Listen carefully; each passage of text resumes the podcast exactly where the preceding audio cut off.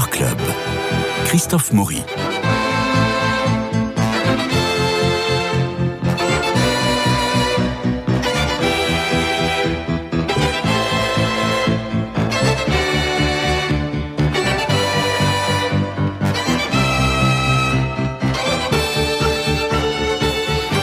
Une exposition événement que nous vous présentons en quatre épisodes les lundis de juillet. Elle a commencé début juin et s'étend jusqu'en décembre. Il est à parier qu'on s'y bousculera à la rentrée. Profitons de l'été pour y aller, mais il paraît que ça ressemble déjà à la gare du Nord. Alors, il s'agit de Naples à Paris. C'est au Louvre. De quoi s'agit-il? De la mise en regard de 60 œuvres prêtées par le musée Capodimonte de Naples, qui est fermé pour travaux. Et ces œuvres sont avec, mêlées avec les collections du Louvre. C'est l'une des plus impressionnantes réunions de chefs-d'œuvre italiens jamais déployés écrit Laurence Descartes, présidente du musée du Louvre. Il était une fois une vieille ville dont le nom Palais-Poli se changea en nouvelle ville, Néapolis en grec, la ville neuve, Néapolis, Naples. C'est une ville insomniaque, très attachée à la coutume de saluer, rappelle Éric De Luca. Le palais Capodimonte, de son nom complet, le Real Bosco di Capodimonte, était d'abord un pavillon de chasse, puis il devient le château qu'on connaît, 20 ans plus tard, au milieu de 134 hectares de jardin. Alors c'est l'arrivée grande pompe de la collection d'Alexandre Farnèse, devenu Paul III, vous savez, le commanditaire du jugement dernier de la chapelle Sixtine, commande passée à Michel-Ange. C'est donc l'arrivée de cette collection qui érige le palais en une des plus importantes concentrations des chefs-d'œuvre de la Renaissance. Alors, allons au Louvre avec vous deux, Stéphane Covio, Guillaume Sébastien. D'abord, repérons-nous, car l'exposition Naples à Paris se partage en trois lieux du musée. C'est pas une exposition à part, on est à l'intérieur des collections permanentes. C'est très surprenant comme exposition. D'ailleurs, Sébastien. ce n'est pas du tout une exposition comme euh, on, l'entend habituellement, euh, puisqu'une exposition, euh, qu'est-ce que c'est? Ce sont des œuvres euh, sur un sujet qui sont réunis dans un lieu particulier où il n'y a que les œuvres de cette exposition sur ce sujet. Oui. Or là, c'est tout à fait autre chose. Il s'agit d'œuvres qui proviennent effectivement du musée Capodimonte, qui sont réparties dans le Louvre, à plusieurs endroits dans le Louvre, et au milieu des œuvres du Louvre. Et donc, quand on arrive euh, voir ce que l'on croyait être une exposition au sens traditionnel du thème, eh bien, en fait, du, du terme, pardon, on, ne trouve pas ça. Euh, par exemple, euh, les, œuvres sont notamment dans la grande galerie du Louvre, mhm. donc elles sont au milieu des œuvres que l'on voit traditionnellement dans cet endroit. Et ce qui est très surprenant, ce qui m'a beaucoup surpris, c'est qu'on ne les voit pas tout de suite bien qu'elles sont en général de très grande taille, puisqu'elles sont mêlées, mélangées au milieu des autres œuvres du, du, alors, heureusement qu'il y a des grands cartels de couleur rouge pour nous indiquer euh, effectivement qu'il y a quelque chose qui se passe de différent, que les œuvres sont là.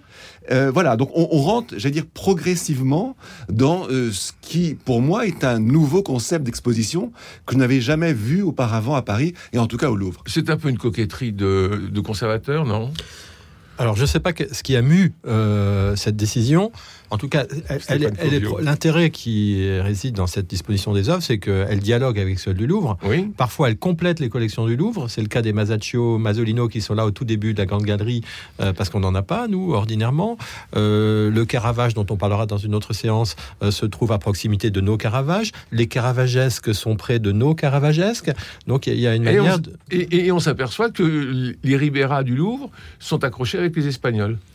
Eh, c'est vrai, c'est vrai ce que vous dites. Euh, oui, oui. Euh, là, nos Ribera ne sont pas à côté des Ribera de Naples, non. en l'occurrence. Euh, donc, on montre, enfin, ça montre aussi des incohérences et ça montre, et, ça va permettre certainement un réaccrochage au, sein du Louvre même après, après l'exposition, parce que on, assiste à ces, dialogues qui fonctionnent ou qui ne fonctionnent pas, et puis on s'aperçoit que Ribera est avec les Espagnols, donc c'est un, un, peu couillon. Bah, Ribera est espagnol, mais il a vécu à Naples. C'est le plus grand peintre de Naples de ben la première moitié du XVIIe siècle. À vous de choisir.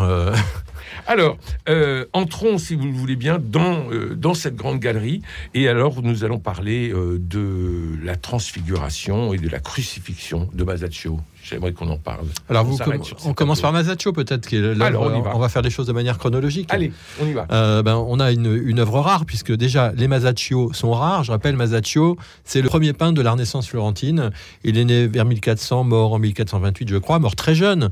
Et c'est lui qui a fait passer la peinture de ce qu'on appelle le style gothique international euh, à la- au style de la première Renaissance, c'est-à-dire euh, une manière de mettre en espace de façon beaucoup plus structurée, euh, un, un dépouillement euh, des images. Beaucoup, on- il supprime les, petits éléments décoratifs que le gothique aimait beaucoup, et puis il va donner euh, au personnage une, euh, une stature importante, un peu comme des sénateurs romains. En fait, son modèle, c'est la statuaire antique, qui est déjà imitée par des grands sculpteurs florentins comme Donatello à ce moment-là.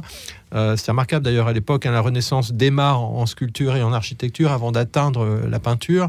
Et donc il est, il est le tout premier.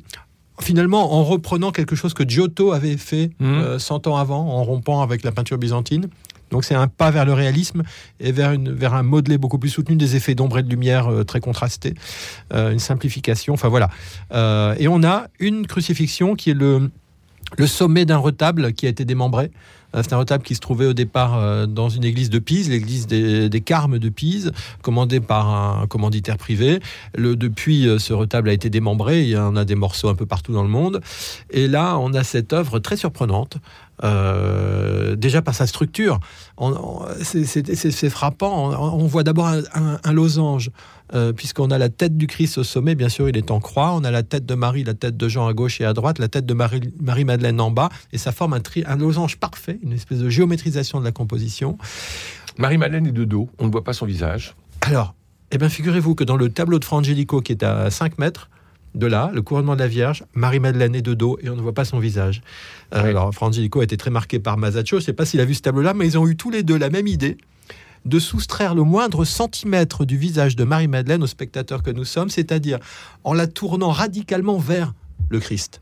En Oui. fait, hein. Euh, il y a quelque chose de ça. La, la figuration de Marie-Madeleine est étonnante. hein. Euh, Il n'y a, pas- il y a pas que la question de son visage absent. Son- elle est à genoux, portée vers l'avant, les deux bras levés et la tête baissée. Ça doit être difficile de tenir comme ça, mais à la fois quelque chose chez elle qui descend et quelque chose qui monte. Ses deux Mm. bras levés en Mm. V. Euh, et il y a une radicalité. Euh, D'ailleurs, très souvent, hein, chez les peintres, dans la manière dont ils figurent Marie-Madeleine, au pied de la croix, euh, une douleur extrêmement euh, démontrée, enfin Oui. Oui. presque théâtrale dans l'expression. Euh, et d'ailleurs, dans tout le tableau, Et vêtu d'un rouge, euh, d'un rouge très très fort. un rouge très vif, une espèce Très de vif. vermillon euh, lumineux. Et je dirais que dans, dans tout le tableau, il y a une expressivité forte. Euh, si vous prenez le personnage de la Vierge Marie qui est à gauche, il y a une espèce d'intensité dans le regard qu'elle porte vers le Christ qui est au-dessus d'elle. Elle a les mains serrées et il y a quelque chose de très très fort dans la dans la dans l'expression de la douleur qui est la sienne. Quelqu'un, j'ai lu un commentaire sur l'œuvre qui qualifiait l'œuvre de quasi expressionniste. Oui. C'est assez Oui. remarquable. C'est expressionniste, mais pas dans une espèce de débauche de mouvement, mais c'est intense dans, dans l'expression. Et on a Saint-Jean qui regarde Marie-Madeleine. Alors, il ne regarde ni la Vierge, Ouais. ni, ni le Christ, comme on a souvent, hein, de façon un peu circulaire. Ouais. Là, il regarde Marie-Madeleine, l'air de dire Oh, bah, pauvre fille, quoi. alors je, vous, je vous laisse euh, être l'auteur des bulles que vous ajoutez. Et alors, figurez-vous, son regard est dans la direction de Marie-Madeleine, mais je pense pas qu'il la regarde. Euh, je pense que c'est un regard qui ne regarde pas. Mais le, le tableau, par l'orientation de la tête, crée une- un lien entre Marie-Madeleine euh, et lui. Et parce que c'est intéressant de voir comment on peut mettre des liens entre chacun des personnages. Oui. Là, vous, vous, vous venez d'en créer un. On peut aussi créer. Alors, j'ai évoqué le lien très fort entre Ma- Marie et le Christ par, par le regard de Marie, mais il y a aussi un lien entre Marie et Jean. Si vous regardez bien le tableau, en fait, vous vous rendez compte que ce sont les deux qui ont les deux mains jointes, serrées euh, contre eux. Oui. Et on peut faire un lien entre Jésus et Marie-Madeleine parce que ce sont les deux qui ont les bras déployés. Et on peut faire un autre lien par un contraire qui existe entre eux, c'est-à-dire que le Christ est de face et elle est de dos. Et d'une certaine manière, cette opposition, c'est un lien. Euh, Mhm, cette mhm, espèce de face à face euh, dans lequel il se trouve. Je trouve qu'il y, a- y y une gestion des relations par le peintre. Je pense, je pense que tout ça est vraiment très très travaillé de sa part, ce jeu de connexion entre, entre les, les personnages. Et puis il y a quand même quelque chose qui étonne tout le monde dans ce tableau. Tout le monde. C'est le Christ. Le- mais la tête, elle a été posée. Bah voilà. C'est une, une drôle de manière d'avoir mais oui. peint ce, ce visage. Mais oui, Euh, c'est Quelqu'un m'a dit l'autre jour, on a l'impression que la tête est posée sur les clavicules. mais oui, Euh, il manque un cou. oui. Euh, et puis, en écoutant des, des- des- des personnes face à ce tableau, les gens disaient Mais il est vivant Bah non, il n'est pas vivant. Il n'est pas vivant puisqu'il y a une plaie au côté. Mhm. En fait, la manière d'avoir posé la tête, c'est-à-dire quand même droite, ça nous donne une sensation de vie du personnage, même si objectivement il, il ne l'est pas. Alors, il y a des observateurs qui pensent que Masaccio a tenté de, de- de- de donner l'impression qu'on voit le Christ d'en dessous. Et du coup, enfin, de ce fait, sans vouloir faire de mauvais jeu de mots, Ouais. on ne voit pas son cou. Ouais. Euh, néanmoins, Ça fait bizarre. ça fait bizarre. Euh, c'est parce que cette, cette hypothèse-là ne, ne solutionne pas Non, l'étrangeté qu'on a euh, à la perception de, de l'œuvre. Euh, mais je pense qu'effectivement, il y a quand même quelque chose qui nous renvoie, enfin, par la verticalité de la tête au-dessus du corps, quelque chose qui renvoie à du vivant, potentiellement, Mm. euh, chez le personnage. Enfin, vous voyez que. euh, il fait parler de lui, euh, ce tableau. Oui. Hein Et Guillaume. Surtout, il, il montre le grand intérêt de cette exposition, qui est effectivement de, de compenser les, les manques de la, la collection du Louvre, qui est déjà euh, cette collection est absolument immense puisqu'il n'y a pas de Masaccio au Mhm. Louvre, et donc on a à Paris au Louvre pendant six mois euh, une cette trentaine de, de, de chefs-d'œuvre vraiment du de ce de ce grand musée euh, napolitain, dont cette œuvre de de, de Masaccio. Donc en fait c'est le rêve pour les, les musées justement de compléter comme ça leur collection. Bien Ce sont des chefs-d'œuvre qu'on ne trouve plus, que les musées ne peuvent plus acheter. Et ici, grâce à cette collaboration extraordinaire entre le Louvre et le musée Capodimonte, eh bien, le Louvre peut bénéficier de l'exposition de, de très grands tableaux et, et- et comme ça. Et, nous, bien sûr, on, on peut les, on peut les voir de cette façon-là. On regarde Naples et on écoute Naples.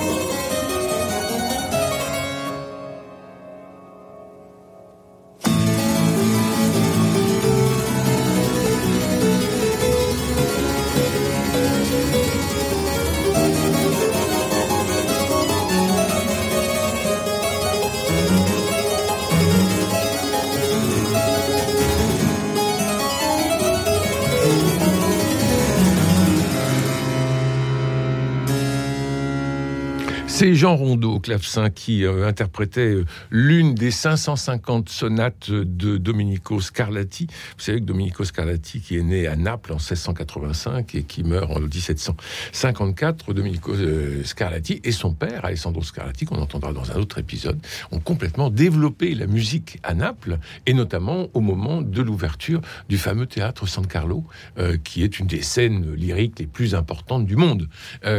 alors nous étions à Naples euh, avec Scarlatti. Nous retournons à Naples avec le Louvre et nous, allons, nous avons parlé de euh, Masaccio et juste à côté, il y a les Massolino. Eh oui, Masolino. C'est important, Masolino. En fait, et ça, il n'y en avait pas au Louvre. Non, il n'y avait pas de Masolino. Donc, on les voit pour la première fois. Exactement. Euh, Masolino, c'est quelqu'un qui a collaboré avec Masaccio. C'est la, même génération de peintres, mais lui a vécu plus longtemps. Euh, et euh, c'est un peintre. Donc on est en 1429. Hein. Oui, c'est ça, la fin des années 20. donc dans ces années-là, ils sont partis ensemble à Rome. Ils ont répondu ensemble à plusieurs commandes romaines et Masaccio est mort à Rome de manière prématurée. Masolino a poursuivi seul un retable qu'ils avaient commandé ensemble, je crois d'autres œuvres aussi. Et là, le panneau les deux panneaux qui sont présents au Louvre euh, viennent d'un retable qui a été commandé pour l'église euh, À mhm. Rome. Et euh, l'épisode que l'on voit sur le premier panneau et qui est assez étonnant, c'est la fondation de Sainte-Marie-Majeure. Donc, suite à un, événement miraculeux, il a neigé sur l'Esquilin en plein mois d'août de l'année 356, je crois, enfin, je me trompe peut-être. Et euh, le pape Libère, qui était là, eh bien, a décidé de fonder la basilique sur l'emplacement euh, sur laquelle la neige était tombée. La neige d'ailleurs était tombée sur un plan très très précis. On voit d'ailleurs dans le tableau l'abside d'une église, un transept, etc. Quand on voit le tableau, on se dit ben c'est un peu gothique, ça fait un peu archaïsant. Oui, et pourtant, euh, quand on voit les architectures qui ont été euh, tracées par Masolino autour des personnages, ben, on voit qu'il y a un point de fuite central. Donc c'est traité avec cette, cette nouvelle manière de produire la perspective linéaire. 22 personnages autour du pape si vous le dites. Que l'on reconnaît avec sa tiare. Et puis, euh, en haut des nuages, on a euh, Jésus qui montre à Marie, qui elle a vraiment un visage très, euh, très plein d'humilité. C'est-à-dire que on fait Sainte Marie majeure et elle dit oh non non non non. c'est très joli, c'est très joliment exprimé. Je pense que vous devriez écrire des nouvelles en partant des œuvres qui sont présentées. Je vais y penser. Et c'est intéressant de les voir l'un à côté de l'autre. On voit à quel point en fait les deux artistes, par certains côtés, ne se ressemblent pas. Masolino c'est beaucoup plus doux. Euh, les modelés sont délicats, euh, ça ressemble un peu plus à du Frangelico d'une certaine manière. Et Masaccio, les modelés sont beaucoup plus abrupts. Passage de l'ombre à la lumière, c'est plus, plus dur. Ce qui est amusant, c'est que souvent on fait la comparaison avec leur tempérament. Parce que vous savez qu'en fait, ils ont le même prénom. Ils s'appelaient tous les deux Tommaso. Et le diminutif de Tommaso, c'est Maso. Alors, quand euh, il y a un gentil petit Maso, c'est Masolino. Et, mmh. un, et, un, Maso un peu, un peu revêche, ben, ça devient Masaccio. voilà. Et alors, l'autre, c'est une, une Assomption de la Vierge hein, qui. Euh, qui est très qui est très belle, qui est euh, enfin c'est assez épatant. Donc ça vaut vraiment le coup d'aller le voir. Alors il fallait que l'on parle maintenant de Bellini. Magnifique. Ah, voilà. magnifique. Alors c'est vrai qu'on est, on est gâté euh, en ce moment à Paris avec Bellini, avec cette magnifique exposition au musée Jacques Marandré sur Bellini, avec tant de, tant de beaux tableaux, notamment toutes ces, ces, mères à l'enfant, mères, ces, vierges à l'enfant. Vierges à l'enfant. Et là, euh, un très grand tableau de, Bellini. Les œuvres de Bellini sont plutôt de, format assez, modeste.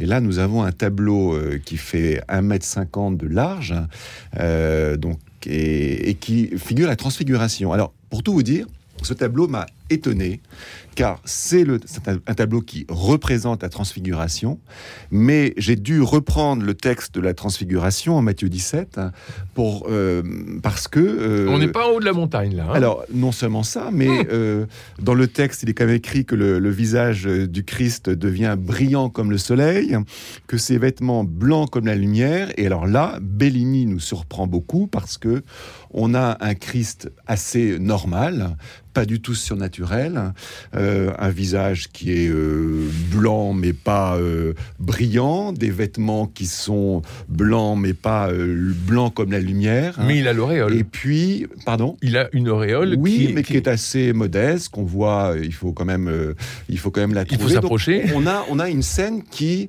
moi, ne me fait pas penser à la transfiguration telle que on la lit dans le texte. C'est un, Mm, mm, mm. vraiment une transfiguration assez, assez normale.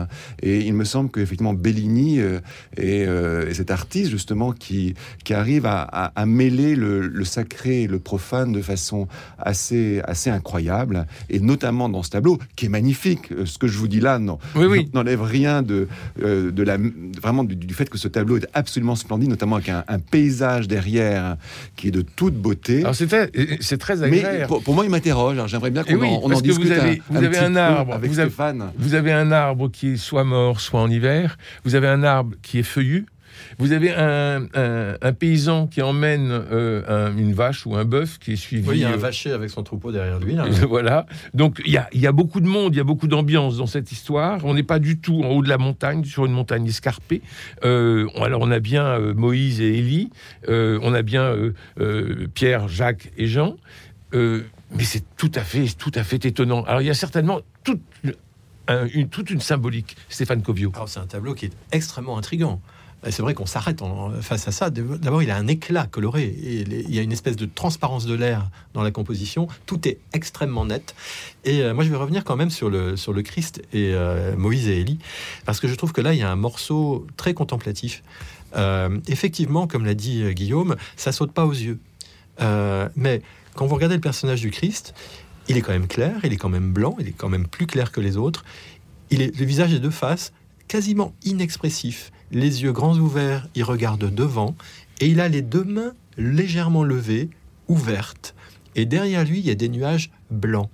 Et il y a une espèce de calme qui se dégage vrai. du personnage. Et il faut vraiment, je pense, en plus, le, le mettre en lien avec Moïse et Élie qui sont euh, à gauche et à droite. Parce que euh, le peintre a choisi de leur fermer les yeux, ce qui est tout à fait étonnant. Euh, on reviendra sur ça. Et puis, euh, ils ont les mains posées sur leur poitrine, enfin l'un d'entre eux. euh, et en fait, ils sont totalement intériorisés, immobiles et silencieux, comme s'ils avaient accès au Christ qui est devant eux par l'intérieur. Moi, je trouve ça formidable parce qu'il y a le contraste entre les deux postures qui donne, qui donne du côté du Christ une espèce de, déploiement tranquille, quelque chose de, il y a une espèce de calme qui émane, de calme clair qui se dégage de là. En fait, le peintre n'était pas du tout obligé de leur fermer les yeux. Moïse et Élie sont au ciel, donc c'est une vision qu'ils peuvent parfaitement avoir, les yeux grands ouverts. D'ailleurs, La plupart des peintres, quand ils représentent la transfiguration, ils, ils peignent Moïse et Élie les yeux grands ouverts. Mhm. C'est tout à fait original qu'il l'ait fait. Et je trouve que d'une certaine manière, il les met dans notre situation à nous, humains, euh, d'accéder à la, à la dimension si- spirituelle par le silence et l'intérieur, Mm. par, par les yeux fermés, en fait. Euh, la révélation, euh, nous, enfin, il est rare qu'on l'ait devant les yeux. Ça se passe plutôt dedans. Euh, et je trouve là, il y a quelque chose de très fort dans les trois personnages. Je- au début, je me suis demandé qui était Moïse, qui était Élie. Alors, ils tiennent l'un et l'autre. Il n'y a, pas de, de signe extérieur. Moïse Si. parle. Comment? Dites-moi ça. Vous avez une coiffe, vous avez une coiffe égyptienne, Ah oui du côté de qui alors? Bah, du côté de Moïse. Ah. Eh ben, ah, vous avez raison, c'est lui, Moïse, mais je suis pas sûr que ce soit une coiffe égyptienne. Et en fait, euh, ils tiennent l'un et l'autre un petit phylactère avec des caractères hébraïques. Alors j'ai fait marcher mon réseau euh, d'hébraïsants et euh, je n'ai pas réussi à avoir la traduction totale de la chose, mais dans le personnage qui est, qui est à gauche dans la composition, c'est-à-dire à droite du Christ, il y a le mot Moshe. Donc c'est bien Moïse qui est là où vous avez imaginé une coiffe égyptienne. Et de l'autre côté, c'est Élie. Alors figurez-vous que Élie a sur son phylactère une date. Euh, alors je ne me souviens plus précisément de cette date, mais c'est plusieurs millénaires, euh, 3000 quelque chose. Et en fait, ça correspond à la date de la réalisation du tableau dans le calendrier juif. Et ça donne Mhm. 1479 en calendrier chrétien. Et ce qui est très étonnant aussi dans, ce tableau, vraiment un tableau étonnant, c'est l'échelle des personnages. Donc on a effectivement le Christ qui est le plus grand de ces six personnages. Donc effectivement là, euh, Bellini lui donne vraiment la primeur, la primauté. Élise et Moïse qui sont euh, un peu plus petits que, que lui, et puis surtout euh, Pierre, Jacques et Jean, donc qui sont euh, au pied du Christ. Théoriquement, ils sont, ils sont réunis ensemble, donc euh, ils ne sont pas à grande distance, qu'ils qui sont beaucoup plus petits euh, Bah, ils que, sont- que lui, à, à ses pieds, Ils à leurs frappés, pieds. ils sont frappés de stupeur. Donc ils Voilà, sont- mais ils sont euh, presque rabougris. Vous voyez, leur, leur, leur échelle est, est- est vraiment surprenante. Oui, c'est très surprenant. Ils sont, ils sont un peu, euh, comment dire, perplexes par rapport à la situation. Donc, euh, leur- leurs positions sont surprenantes. On ne sait pas très bien ce qu'ils font. Et là, il y a quelque chose d'important qui se joue au niveau des nuages dans ce tableau. Euh, et ça, faut vraiment le regarder longtemps pour voir. Donc il faut y aller. Ah bah oui.